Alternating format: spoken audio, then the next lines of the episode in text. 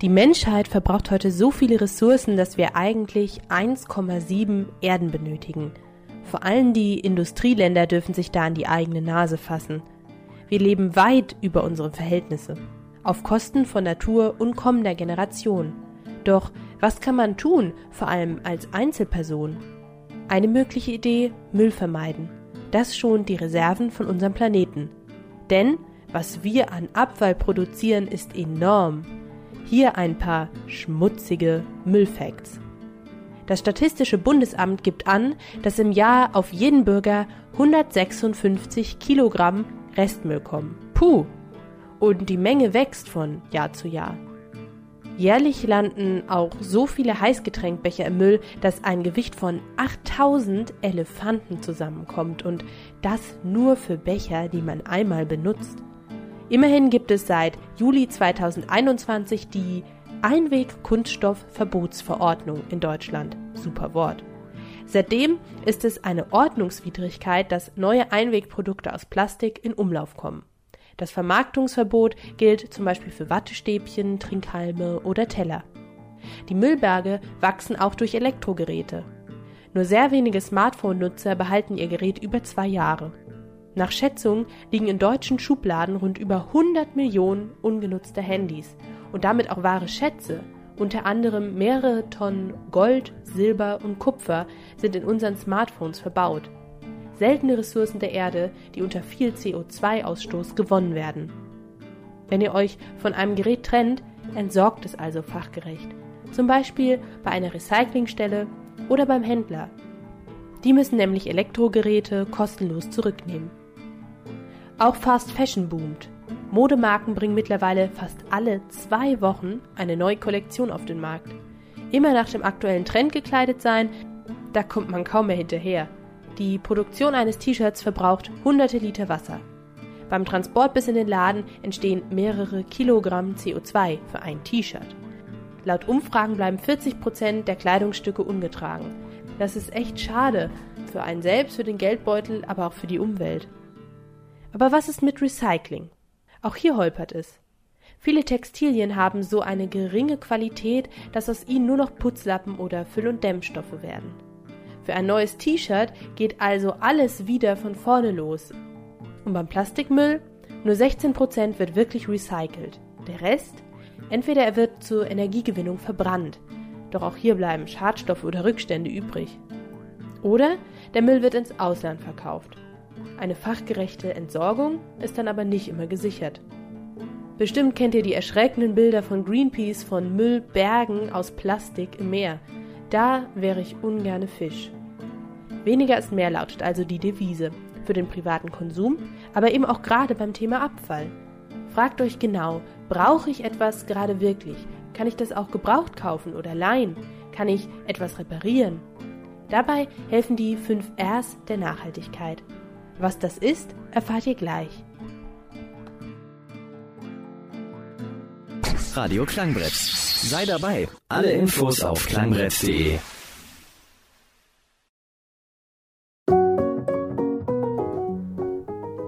Der Earth Overshoot Day war in 2022 am 28. Juli. Das Datum markiert den Tag, an welchem die Menschheit alle biologischen Ressourcen verbraucht hat, die die Erde im Laufe eines Jahres regeneriert.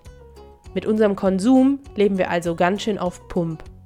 Doch was kann man also tun, um weniger Abfall zu produzieren? Wie lebt man nachhaltiger und müllfreier? Dabei helfen die 5 Rs der Nachhaltigkeit. Und nein, damit meine ich nicht das Pronomen, denn auch sie kann nachhaltig handeln. Aus dem Englischen stammen die fünf Buchstaben, also die fünf Rs von Reuse, Refuse, Reduce, Rethink und Recycle. Was heißt das jetzt genau? Beginnen wir mit Reuse, dem Wiederverwenden. Achte darauf, Einwegprodukte zu meiden. Viele Produkte kann man auch wiederverwendbar kaufen. Abschminkpads aus Stoff, Strohhalme aus Edelstahl oder Bienenwachstücher statt Alufolie. Das nächste R kommt von Refuse, ablehnen. Lehne Plastikverpackung ab, wann immer es geht. Gehe unverpackt einkaufen, nehme eine Stofftüte mit, boykottiere Produkte im Discounter, die unnötig stark verpackt sind. Als nächstes landen wir bei Reduce, reduzieren. Schraube deinen Konsum herunter und damit auch deinen Müll. Frage dich, was ist mir wichtig? Was macht mich wirklich glücklich? Wofür möchte ich mein Geld ausgeben? Ist es wirklich der zehnte Hoodie, der gerade so trendy ist und mein Herz höher schlagen lässt? Oder eher Zeit mit Freunden? Mehr Freiheit? Ein bestimmtes Hobby? Brauche ich beim Kochen wirklich noch die fünf Spezialzutaten? Oder lassen sich diese auch ersetzen durch Sachen, die sowieso schon im Küchenschrank stehen? Das vorletzte R steht für Rethink, Umdenken. Um etwas zu verändern, muss man umdenken. Welche nachhaltigen Alternativen gibt es für meinen Einkauf? Kann ich mein Shampoo auch in Fest kaufen? Meine Zahnpasta ohne bedenkliche Inhaltsstoffe? Es gibt viele Apps, die dabei unterstützen, gerade was Inhaltsstofflisten angeht. Oder Apps, auf denen man Kleidung gebraucht kaufen und verkaufen kann. Oder Apps zur Nachbarschaftshilfe, wenn man sich mal eine Bohrmaschine ausleihen möchte, denn nicht alles muss man besitzen oder neu kaufen. Zuletzt landen wir bei Recycle. Was das heißt, wissen wir, denke ich. Hier geht es um Müllverwertung. Lasst uns verantwortungsvoll handeln. Müll ist erst Müll, wenn man ihn dazu macht. Viele Dinge, die auf den ersten Blick kaputt sind, lassen sich noch verwenden. Kannst du das Loch im Pulli noch stopfen? Aus Textilien lassen sich auch oft noch Lappen oder Kissenbezüge nähen. Beim Upcycling entsteht aus Abfallprodukten Neues. Eine andere Idee sind noch Repair-Cafés. Das sind Initiativen, bei denen man defekte Alltagsgegenstände reparieren kann. Oft auch unter Anleitung erfahrener Heimwerker. Ihr seht also, auch wenn die Umweltkrise ein komplexes Problem ist, es gibt auch einfache Möglichkeiten im Alltag für mehr Nachhaltigkeit und weniger Müll zu sorgen.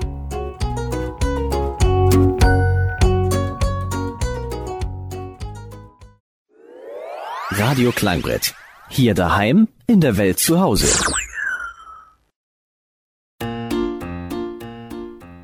Eben haben wir die fünf Rs der Nachhaltigkeit kennengelernt. Eines davon lautet Refuse, ablehnen. Das bietet sich vor allen Dingen beim Thema Müllvermeidung an.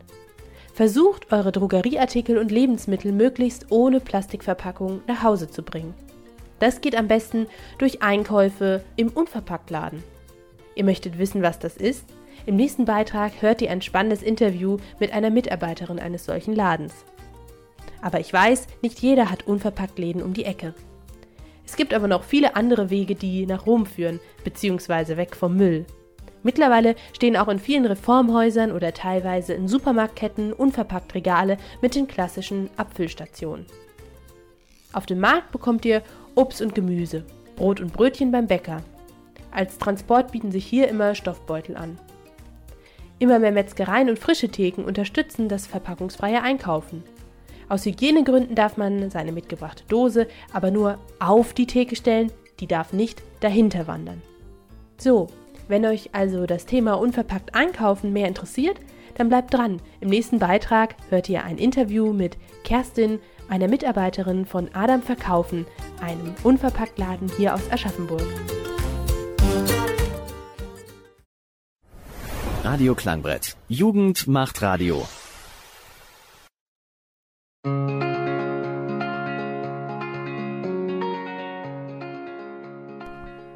Ich sitze jetzt hier mit Kerstin, einer Mitarbeiterin von Adam Verkaufen. Sie ist Teil vom Marketingteam und ich möchte gerne mit ihr ein paar Erfahrungen aus Händlerperspektive austauschen zum Thema unverpackt einkaufen. Vielen Dank, Kerstin, dass du dir heute Zeit für uns genommen hast.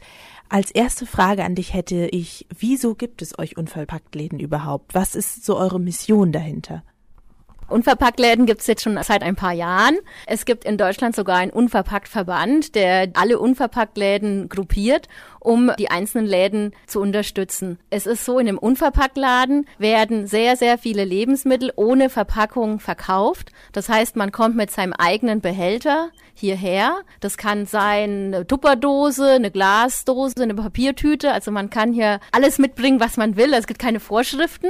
Dann kommt man hierher, wiegt seinen Behälter und füllt dann die Nahrungsmittel, die wir hier anbieten, in seinen Behälter ein. An der Kasse wird dann das Ganze gewogen Und dann bezahlt man eben den Preis des Produkts, je nachdem, wie viel man halt eingekauft hat. Das Tolle an den Unverpacktläden ist auch, dass man sehr bedarfsorientiert einkaufen kann. Wenn man jetzt zum Beispiel alleine wohnt und sich vielleicht ein exotisches Gericht ausgesucht hat, muss man nicht eine ganze Packung Kardamom kaufen, sondern kann nur die Menge kaufen, die man für das Gericht braucht. Das heißt, es bleiben nicht so viele Reste auch im Küchenschrank übrig.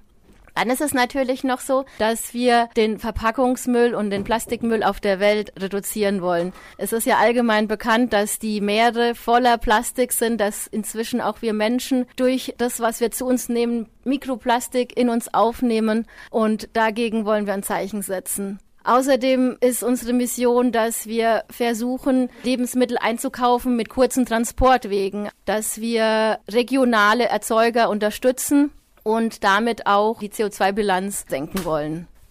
Ja, also ich merke schon, ihr unterstützt den Aspekt unverpackt einkaufen und Nachhaltigkeit in vielerlei Hinsicht und es geht eben nicht nur darum, Plastikmüll zu vermeiden, sondern eben auch um ganz viele andere Gründe. Aber eine Sache musst du mir jetzt mal erklären.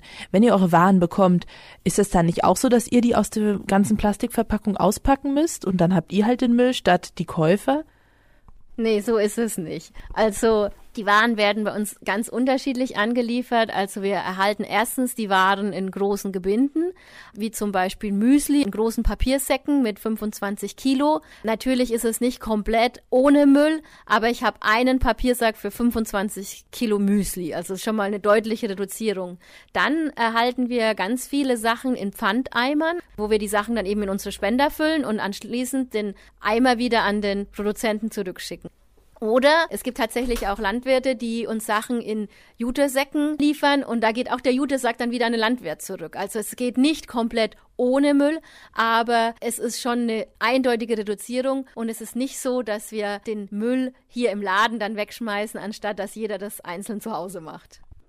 Also an alle Kritiker in Zukunft, unverpackt einkaufen heißt nicht, dass der Müll verlagert wird, sondern dass er wirklich gar nicht entsteht. unverpackt einkaufen, das heißt ja Waren ohne Verpackung einkaufen. Aber was ist vielleicht noch das Besondere an den Produkten, die ihr in eurem Laden anbietet? Also bei uns im Laden, wir haben verschiedene Leitlinien. Die eine Leitlinie heißt unverpackt, das habe ich gerade eben ja erläutert. Unsere anderen Kriterien, nachdem wir unsere Waren aussuchen, ist zum Beispiel fair. Es ist so, dass wir hier natürlich auch Waren haben, die jetzt nicht aus dem nächsten regionalen Umkreis kommen, zum Beispiel Schokolade. Es ist aber so, dass nach wie vor sehr viele Schokoladenproduzenten auf Schokolade oder auf Kakaobohnen zurückgreifen, wo Kinderarbeit im Spiel ist. Oder wo wirklich nur die Kakaobohnen in Afrika eben geerntet werden, dann in andere Länder transportiert werden, wo dann die Schokolade weiterverarbeitet wird. Wir haben zum Beispiel bei uns Schokolade im Angebot, wo 100 Prozent der Wertschöpfung auch in Afrika bleibt. Ich kann noch ein anderes Beispiel nennen, das sind Cashewkerne. Die werden ganz oft in Afrika geerntet, dann nach Asien geflogen, um sie dort, ja, die müssen so aus der Schale ausgepult werden und dann kommen sie erst nach Europa. Und wir beziehen unsere Cashews von Erzeugern, die direkt von Afrika nach Deutschland importieren. Also geht es eben nicht nur um Verpackungsmüll meiden, sondern auch den CO2-Fußabdruck zu verringern, auch wirklich darauf zu achten, dass faire Löhne gezahlt werden. Also es ist ganz vielfältig. Das heißt, man kann relativ ohne schlechtes Gewissen hier Schokolade kaufen. Genau. Wie kommt ihr denn dann aber genau an eure Waren? Also wie findet ihr Lieferanten, die die Kriterien erfüllen? Also wir sind in verschiedene Gruppen bei uns aufgeteilt. Das heißt, wir haben auch eine Gruppe, die sich um das Thema Sortiments- und Lieferantenauswahl kümmert. Viel Recherche funktioniert natürlich übers Internet und wir versuchen für unsere Produkte Lieferanten zu finden, die im näheren Umkreis sind. Also bei ganz vielen Produkten klappt das auch. Also man denkt gar nicht, was alles in Hessen oder Bayern angebaut wird. Unsere Kichererbsen und verschiedene Arten von Linsen, die werden in Hessen produziert. Der Quinoa kommt aus dem Odenwald. Das sind Sachen, die im klassischen Supermarkt entweder aus Südamerika oder aus der Türkei kommen. Wir versuchen schon so nah wie möglich ranzukommen und viel funktioniert entweder über Internet oder halt auch über andere Netzwerke. Es ist aber viel Arbeit, auf jeden Fall. Das ist auch der Unterschied zu den Unverpacktstationen im Supermarkt, wo ein Großhändler dahinter steckt, der alles liefert. Bei uns findet man Waren von ganz verschiedenen Herstellern. Das finde ich ja auch eine echt spannende Sache, dass zum Beispiel der Quinoa tatsächlich aus dem Odenwald kommt und dass damit auch eben viele kleinere Betriebe stützt werden. Wie werden denn von euren Kunden das Angebot zum unverpackt Einkaufen angenommen? Ist das etwas, was schon viele Leute wissen oder tun sich manche da noch ein bisschen mit schwer? Was ist so eure Erfahrung? Ja, also interessanterweise ist es so, dass oft sogar die älteren Mitbürger sich leichter tun, weil die das Thema unverpackt einkaufen aus ihrer Kindheit so kennen. Also früher war das ja immer so. Im Tante Emma Laden ist man mit seiner Papiertüte hingekommen und hat dann die Waren dort abgefüllt. Also die tun sich eigentlich leichter. Es gibt schon manchmal Bedenken oder Berührungsängste oder dass Leute sagen, ja, das ist alles so kompliziert, da muss ich ja meine Behälter immer mit rumschleppen. Aber ich muss sagen, das ist alles eine Sache der Gewohnheit. Und wir sind auch im Laden da, wenn jemand jetzt unsicher ist oder das erste Mal kommt, dann erklären wir auch alles. Und man muss sich auch davon losmachen, dass man am Anfang vielleicht direkt den Großeinkauf hier bei uns im Laden macht, sondern am besten kommt man am Anfang vorbei, sucht sich entweder ein Rezept aus, für das man die Zutaten erstmal einkauft oder nur seine Lieblingsprodukte wie Müsli oder sowas und dann kann man das nach und nach einfach steigern und weiß dann auch, was es hier gibt. Dann wächst auch die, die Sicherheit und der Umgang. Prinzipiell wird das Angebot schon gut angenommen, aber es ist natürlich schon auch ein gewisser Mindset-Wechsel dafür erforderlich. Also ich denke, es geht gar nicht darum, gleich was perfekt zu machen, sondern wenn es nur die Haferflocken sind, die man einkauft und verpackt, ist es ja schon mal ein Schritt in die richtige Richtung. Wo sind denn vielleicht die Grenzen vom unverpackt einkaufen? Würde dir was einfallen, wo du sagst, nee, das können wir leider nicht unverpackt anbieten?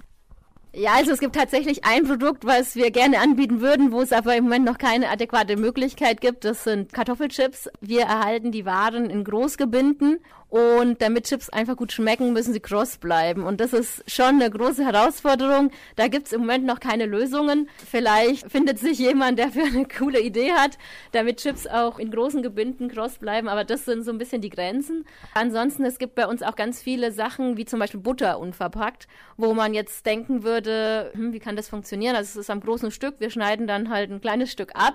Also es geht schon ziemlich viel unverpackt. Aber eben doch nicht alles. Es ist auch so, dass Sachen, die jetzt eben schwierig unverpackt verkauft werden können, also wir haben jetzt hier zum Beispiel Milch auch, aber keine Milchtankstelle wie der Bauer, wird halt in Glasflaschen zum Beispiel verkauft oder in Mehrweggläsern. Wir haben Zahnpasta, die zum Beispiel in Mehrweggläsern verkauft wird, sodass es dann wenigstens einen geschlossenen Kreislauf gibt. Also das finde ich jetzt echt spannend mit der Butter. Das wusste ich zum Beispiel selber noch nicht. Das finde ich richtig toll, dass man das bei euch dann auch abwiegen kann, stückweise. Das mit den Chips ist natürlich ein herber Verlust, aber ich glaube, äh, so viel Auswahl, wie es dann doch gibt, kann man das verschmerzen. Jetzt vielleicht noch aus eurer Perspektive als Unverpacktladen. Wo sind denn so ein bisschen die Herausforderungen für euch? Gab es vielleicht auch Schwierigkeiten gerade im Hinblick mit der Corona-Pandemie? Ja, die Corona-Pandemie war tatsächlich eine große Herausforderung. Wir haben vor ungefähr einem Jahr unseren Laden eröffnet. Das war gerade mittendrin eigentlich. Es gab da schon den einen oder anderen Kunden, der doch zögerlich damit umgegangen ist. Zum Beispiel gibt es halt Personen, die denken, das wäre unhygienisch. Solche Themen hatten wir sicherlich, aber zum Glück hat sich das alles wieder gelegt. Ja, aber die Herausforderungen der Zeit gehen natürlich weiter. Also wir haben den Krieg in der Ukraine, wir haben steigende Gaspreise, die Menschen, die haben prinzipiell weniger Budget vielleicht zur Verfügung und das spüren wir schon auch. Und auch unsere Lieferanten sind gezwungen, aufgrund der steigenden Preise auch ihre Preise zu erhöhen. Das ist natürlich die, ich denke, für alle Händler, für alle Geschäfte ist das im Moment die größte Herausforderung. Aber ich möchte trotzdem nochmal darauf hinweisen, dass die Annahme, dass ein Unverpacktladen oder auch ein, ein Bioladen per se teuer ist, das nicht unbedingt stimmt wenn man so einen durchschnittlichen Warenkorb sich anschaut, dann gleicht sich das aus. Es gibt sicherlich Produkte, die sind teurer, aber es gibt auch Produkte, die sind sehr viel günstiger. Also zum Beispiel Gewürze sind sehr viel günstiger. Und was ich vorhin ja auch schon gesagt hatte zum Thema, ich kann auch das kaufen, was ich nur brauche. Also ich muss nicht 250 Gramm Butter kaufen oder ein Kilo Linsen. Ich kann die Menge auch kaufen, die ich verbrauchen kann. Deswegen hoffe ich, dass die Leute auch nach wie vor den Weg zu uns finden und vielleicht auch ganz viele neue, die neugierig sind auf das, wie das einfach funktioniert. Das finde ich jetzt auch nochmal super wichtig, was mit dem Preis am Ende gesagt habt. Gerade weil man ja so bedarfsgerecht einkaufen kann, ist es ja dann so, dass man auch weniger wegwerfen muss und damit auch eigentlich Geld spart. Auf lange Sicht gedacht ist das ja auch ein ganz wichtiger Punkt.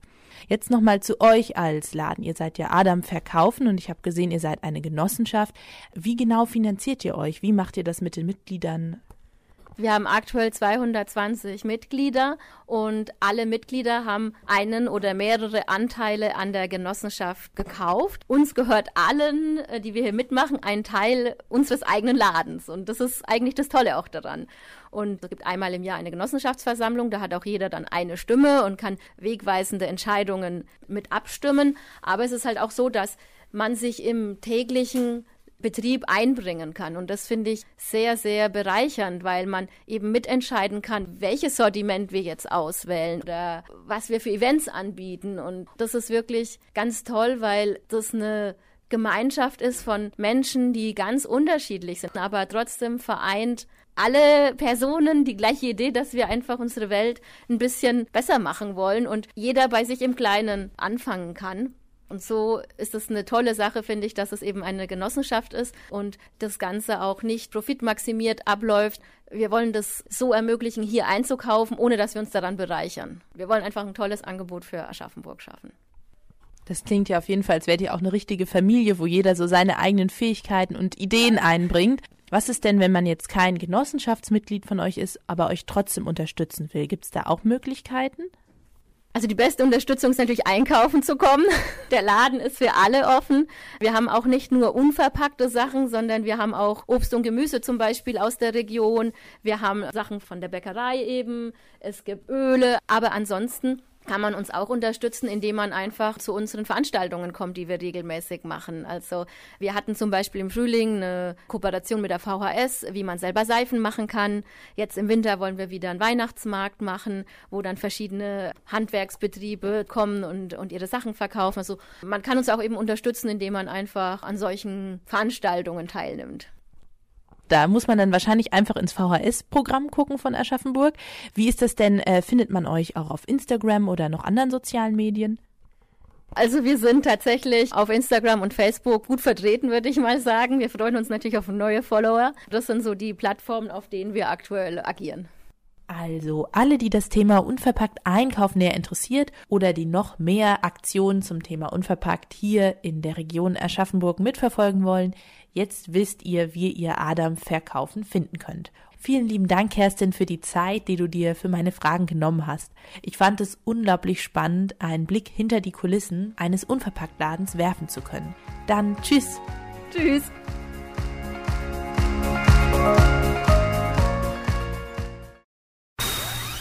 Radio Klangbrett. Für mehr bunte Töne.